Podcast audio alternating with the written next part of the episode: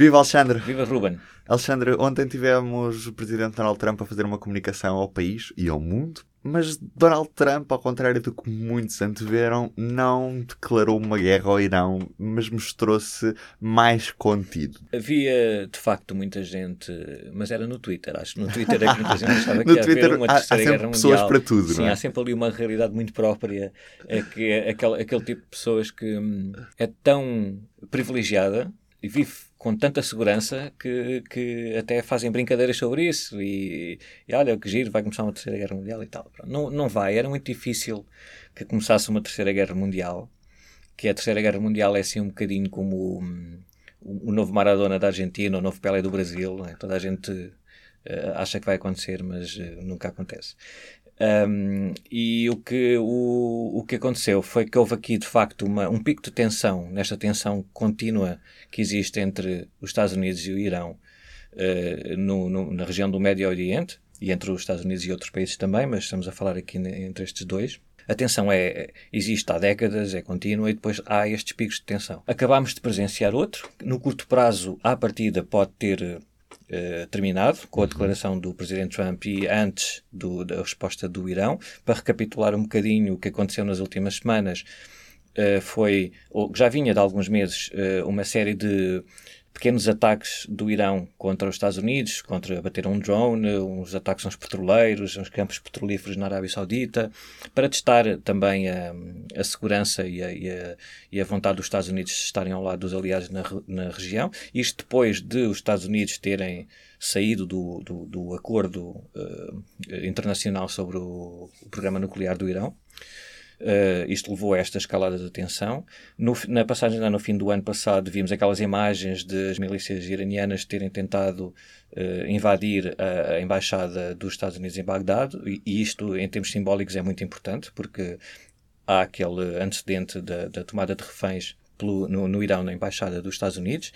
Uh, no fim da década de 70 e, e, e já se sabia, as pessoas que têm, têm mais atenção a isto já sabia que isto são ações feitas também para uh, pedir uma, uma reação do outro lado, não é? Há, há, aqui sempre este, este tipo de jogo. Portanto, mais, com mais ou menos histeria, sabia-se que isto se enquadrava mais ou menos nas dinâmicas que são normais naquela região.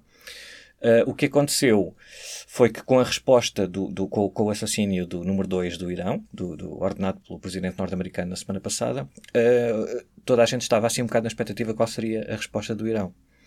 Ao responderem da forma como responderam, que foi um ataque com mísseis balísticos a duas bases no Iraque, onde estão tropas norte-americanas, mas a duas bases relativamente isoladas, longe de populações civis, uh, àquela hora, à hora em que foi, com um sobreaviso, porque o, as autoridades iranianas avisaram as iraquianas, que por sua vez avisaram as norte-americanas, e esses dois, essas duas bases militares norte-americanas já estavam em alerta desde o assassínio do número 2 do Irão na semana passada. Uh, sabia-se que essa re resposta do Irão era também para um, desenhada de modo a que desse ali espaço aos Estados Unidos para não terem uma resposta ainda mais brutal e para a escalada se travar. Foi uma resposta mais interna do que propriamente externa, ou seja, foi mais para iraniano ver do que outra coisa. Precisamente, porque ao mesmo tempo no Irão também há uma situação muito instável do ponto de vista social e político. Uh, nos últimos tempos, tanto no Irão como no Iraque, mas no Irão com a oposição, manifestações nas ruas, e isto é também uma forma de uh, o tentar unir as, uh, as pessoas e, e, acalmar um pouco também a, a reação da oposição. Mas podemos, de, de, de, facto o que podemos dizer é que se alguém deu o primeiro tiro para fazer uma uma, uma brincadeira pouco feliz para, para a redução desta tensão foi o Irão ao fazer o ataque que fez. Portanto, deu oportunidade aos Estados Unidos também para não reagirem de uma maneira mais brutal, porque não morreu ninguém naquele ataque, nenhum norte-americano. Um, e portanto o, o, presidente Trump tinha pouco tem pouca vontade e poucos argumentos para carregar ainda mais no acelerador desta tensão. Portanto, o que ele anunciou foi a aplicação de novas sanções económicas contra o Irão, que de facto são bastante punitivas e têm, têm causado grandes problemas à economia iraniana, que por sua vez depois eh, causam problemas sociais, reivindicações e políticas. Um, e, e, e, pronto, o que nós podemos uh, dizer sobre isto é que este pico de tensão foi aparentemente resolvido, mas o problema maior uh, de longo prazo e no contexto daquele, daquela região do mundo continua exatamente como estava antes. Agora, se calhar, um bocadinho até pior para os interesses norte-americanos. Uh, isto pode parecer contraintuitivo, porque há aqui uma imagem do presidente norte-americano como o grande vencedor deste braço de ferro mas ao assassinar, mandar assassinar o número 2 do, do regime iraniano, um, que era visto como é uma, era uma figura muito popular naquela região, e um herói popular, aquilo era, até o comparavam assim a uma estrela de cinema e tal. Um, para além da radicalização de médio e longo prazo possível, sempre nestes casos que, podem mais tarde vir a prejudicar interesses norte-americanos, uh, há também uma um, união cada vez maior à volta daquele grande objetivo que é, uh, do Irão, que é expulsar as tropas norte-americanas daquela região, aproveitando também um bocadinho a boleia das promessas do presidente Trump de que os Estados Unidos iriam sair. Portanto, ao sair, o Irão tem porta aberta para estender ainda mais o seu domínio naquela região, sem oposição principalmente das tropas norte-americanas. Portanto, esta, esta situação não fez nada para uh, reverter essa situação. Os objetivos de longo prazo de um e de outro lado continuam exatamente os mesmos. O que se espera agora é que a situação acalme. Neste preciso momento, sim, que, que acalme, que o Twitter não, não tenha mais argumentos para dizer que vamos morrer todos numa terceira guerra mundial. Mas o que há que reter aqui também, isto é bom, claro, não, não estou a ser cínico e dizer coisas, é obviamente muito boa, muito boa notícia, mas ao mesmo tempo se em algum ponto deste ano, marcado por um impeachment do presidente Donald Trump e por eleições importantíssimas nos Estados Unidos, eh, que podem ditar a reeleição do presidente Trump ou não, em novembro, é perfeitamente natural que ao longo deste ano um, o mundo venha a assistir a outros picos de tensão deste tipo porque não é tão assim tão uma, uma, uma relação causa e efeito assim tão direta como o Twitter poderia nos poderia explicar não é verdade que olha está alguém lá na Casa Branca a fazer assim um plano vamos atacar aquele porque eu quero ser reeleito. As coisas nunca se passam assim ou, ou raramente se passam assim tão de uma forma tão linear. Mas neste ano tão sensível com com a necessidade de um presidente norte-americano Trump surgir perante a, a população os, os eleitores com argumentos para ser eleito ou não ser eleito e para navegar um bocadinho nestas nestas, eh, nestas águas turvas de, das campanhas norte-americanas, é possível que ele tenha de, ou se veja perante a necessidade de usar mais a força militar ou menos para eh, puxar lá os cordelinhos da opinião pública primeiro por causa do processo de impeachment e, por, e, depois por causa da eleição. Do outro lado do Irão há esta questão da oposição interna, que obviamente que um país que se apresenta, um regime que se apresenta neste momento como estando sob ataque dos Estados Unidos, tem mais eh, capacidade de calar essa oposição. Aliás, não, não é um, não é um, não é, não é só no Irão que isto acontece. Nós vimos isso claramente no 11 de setembro de 2001 nos Estados Unidos, em que por mais oposição que houvesse ao Partido Republicano ou aos neoconservadores da altura, durante um, dois anos, pelo menos, a onda de patriotismo que varreu aquele país levou a que as pessoas, individualmente, como cidadãos, tivessem abdicado de vários direitos individuais e que, eh, como se calhar vamos falar daqui a pouco também, o poder de um presidente dos Estados Unidos de atacar uh, um país ou uma, ou uma, personalidade ou um grupo estrangeiro tenha saído muito reforçado, sem uh, isto, uh, o poder dele, sem ter de consultar o Congresso, que é outra das questões que, que foi levantada aqui neste, nesta questão com o Irão. Então vamos pegar nesse ponto, Alexandre. É verdade que hoje um presidente norte-americano não precisa de autorização do Congresso para fazer uma ação militar no estrangeiro. Uh, é mais ou menos assim, não é bem assim como, como em tudo. É, um, é verdade que, uh, segundo a Constituição, o Congresso tem o poder de declarar guerra e a questão é o que é que é uma guerra, não é? Porque oficialmente os Estados Unidos já não declaram uma guerra, uh, segundo esses pressupostos, uh, desde a Segunda Guerra Mundial, há quase 80 anos, não é? quando os Estados Unidos entraram na Segunda Guerra Mundial. Um, mas esta questão ficou, a questão constitucional que sempre foi muito batida nos Estados Unidos e muito, andou muito, como várias uh, questões, como as pessoas estão habituadas a dizer que as coisas são assim ou assado, nunca é bem assim nem assado, e não é do interesse de nenhum presidente seja do Partido Democrata ou do Partido Republicano, que as coisas sejam esclarecidas uh, da maneira como nós gostávamos que fossem, se calhar, porque isso iria fechar as portas a um determinado tipo de decisões que às vezes a realidade obriga-os a tomar. Mas a, essa questão, para além da questão de fundo de constitucionalmente ser complicado Uh, perceber bem o que, é que, o que, é que, se passa ali. Em teoria é o Congresso, mas principalmente depois do, do, do 11 de setembro, nos dias logo a seguir ao 11 de setembro de 2001, com os ataques terroristas nos Estados Unidos, o Congresso aprovou, em 100, o Senado, com, em 100 senadores, só um senador é que votou contra, uma senadora do Partido Democrata, chamada Barbara Lee, votou contra o que era essencialmente uma carta branca para o presidente Bush, na altura, George Bush, para atacar os responsáveis pelo, pelos atentados terroristas e todos os países, organizações ou individualidades que tivessem colaborado, que tivessem auxiliado uh, quem executou o plano, que participado de alguma maneira nesses planos. Quando se determinou que era Al-Qaeda, a regra ou a lei dos Estados Unidos foi o presidente tem poder, sem consultar o Congresso, para ele próprio determinar o que é que constitui uma ameaça eh, em ligação a esses atentados. Portanto, qualquer país, organização ou individualidade que estivesse, uh, que tivesse dado guarida, a, a, por exemplo, aos autores do atentado e que estivesse em colaboração com, com a Al-Qaeda, podia ser atacada por ordem do presidente sem o Congresso ser, ser ouvido. Isso era, na altura se pensou que era especificamente para aquela situação. Ora, a questão é que todos estes anos depois, aquela lei, que depois levou um ano, um ano mais tarde, uh, uh, levou outra lei especificamente para o Iraque, que o presidente poderia atacar o Iraque, invadir o Iraque, porque uh, estamos todos lembrados, ou já, já lemos, eh, de a questão das armas de destruição maciça, que depois provou que não havia, que o Iraque não tinha, mas também uh, o, o, que a administração Bush fez nessa altura foi convencer a opinião pública e o Congresso de que o Iraque tinha de alguma forma colaborado com a Al-Qaeda para a execução dos atentados, que era alguma coisa que os especialistas já na altura contestavam, porque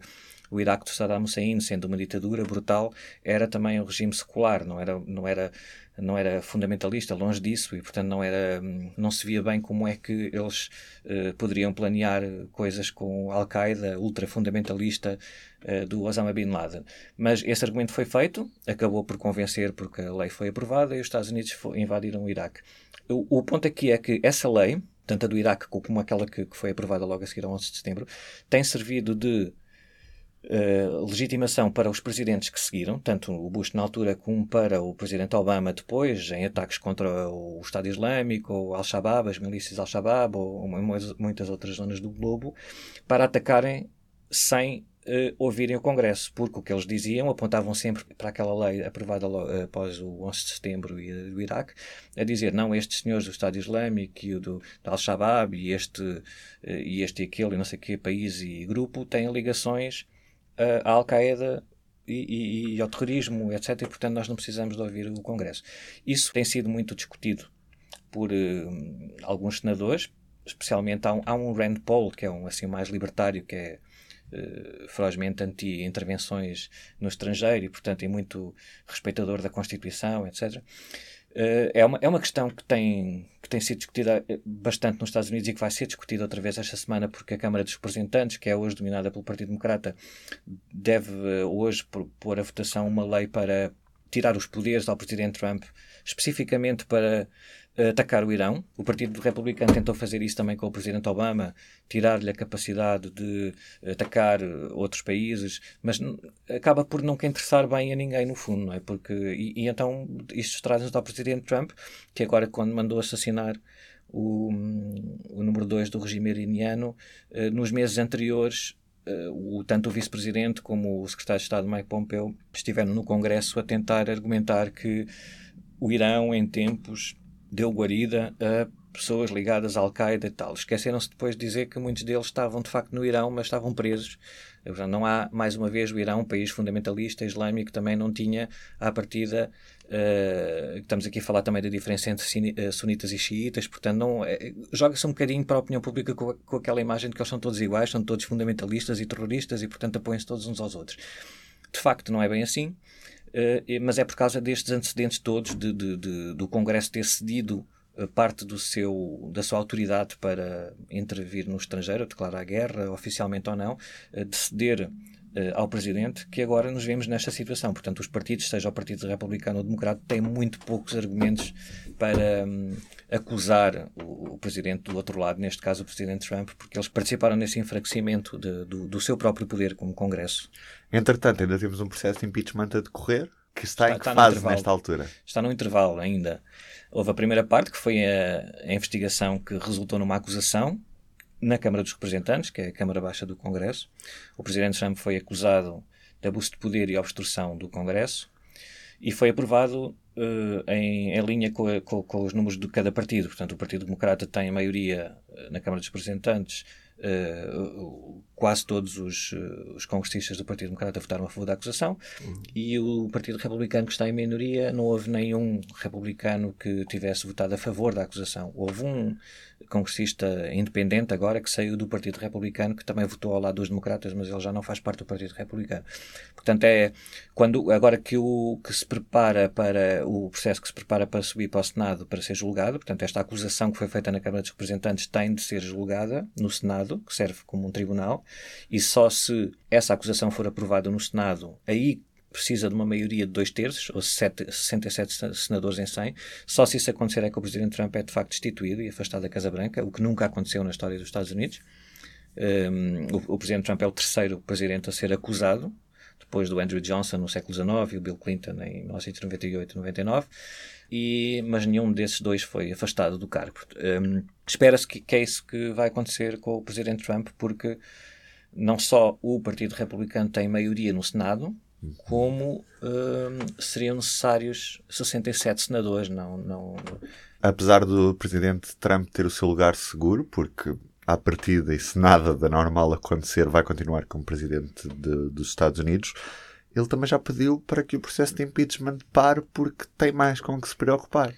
Pois é, é isso é o argumento que resta ao Partido Republicano por, e ao Presidente Trump, obviamente, que é, que é o, o argumento que, que eles têm tentado passar para a opinião pública, que é de descredibilizar totalmente o processo. Ora, é, porque seria uma contradição eles estarem a, a, a, considerar que o processo é legítimo, é válido, e depois terem o comportamento que, que têm de se recusar a, a, enviar, a deixar que testemunhas da Casa Branca uh, prestem depoimento na, na, neste processo e a recusarem-se a entregar documentos. Ora, se, se, o processo é legítimo e está tudo a correr segundo a democracia e a Constituição, também não haveria, não haveria nenhuma legitimidade para se recusarem a colaborar, não é?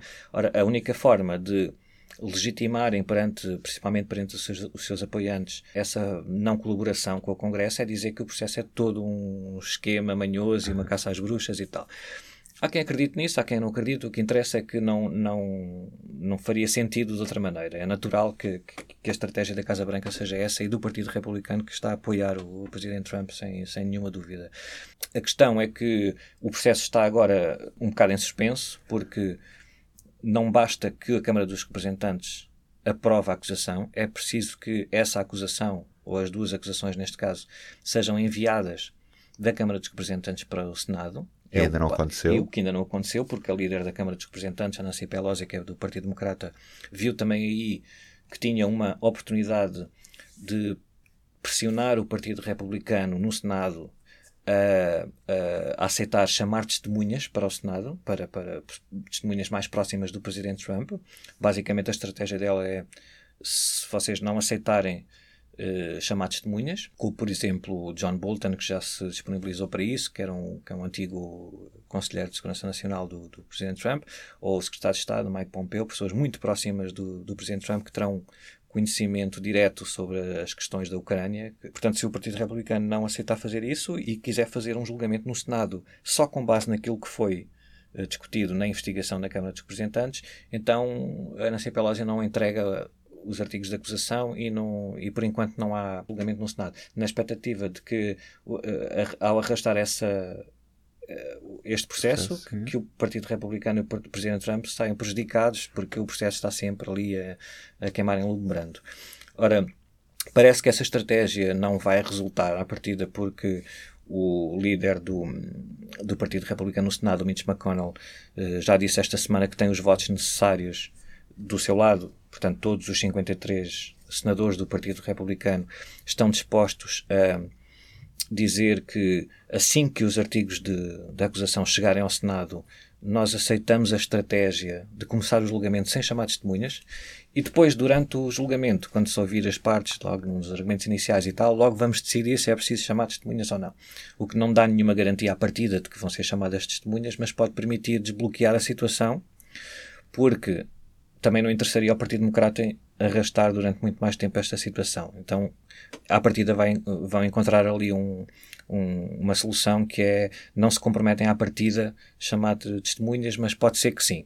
E esse pode ser que sim é um pode ser que sim uh, que nos deixa ficar aqui um bocadinho em suspenso sobre o que é que vai acontecer de facto, porque uma coisa é aquela grande narrativa que o Partido Republicano está todo à volta, uh, reunido ali à volta do Presidente Trump, é impossível abandoná-lo e ele vai ser de facto uh, não vai ser condenado e portanto isto não se passa nada, é uma prejuízo e vocês estão para aí todos a falar e a perder tempo e a escrever coisas não tem sentido nenhum. Isso é uma coisa. Outra coisa que é a realidade mais ou menos é que há ali dois ou três ou quatro ou cinco no máximo senadores do Partido Republicano que não estão assim tão, tão, tão uh, atrelados ao presidente Trump quanto isso. O Mitt Romney, a Lisa Murkowski e mais um ou dois, que não é que, que, que, que haja aqui algum risco de eles, sem mais nenhuma informação, uh, uh, votarem para afastar o presidente Trump. E nem, se, nem sequer uh, os votos deles seriam suficientes para fazer isso, não é? Vamos uhum. recordar que são precisos 67 votos e 53, uh, mesmo que, que, que, passassem dois ou três para o outro lado, ficava 50-50, não, não, chega nem, nem, nem, por sombras. A questão é que há várias, para além daquela grande votação final, que é se o Presidente é condenado ou se não é condenado, até chegarmos lá, há, tem de haver várias votações sobre as regras de funcionamento do julgamento, uh, e e essa votação pode ser uma importante, que é se vão ser chamadas testemunhas ou não, quando o processo já estiver a decorrer. E nesse momento, ainda faltam algumas semanas, se calhar, para que isso aconteça, e é possível que seja possível convencer esses dois, três ou quatro uh, senadores do Partido Republicano que uh, convencê-los a chamar testemunhas. Isto é, portanto, aí como essa votação só precisa de 51 senadores para decidir se vão ser ouvidas testemunhas ou não, ainda estamos aqui em suspenso para ver se isso, isso pode mudar radicalmente aquela ideia construída à partida de que o Presidente Trump vai ficar na Casa Branca. Porque à partida sim, 99%, se quiserem apostar, podem, podem apostar nisso. Mas se de facto forem chamadas testemunhas e se o Partido Democrata intimar testemunhas como, e certamente vão fazer isso, como o Mike Pompeo, como o John Bolton, etc., que vão ter de falar sobre juramento.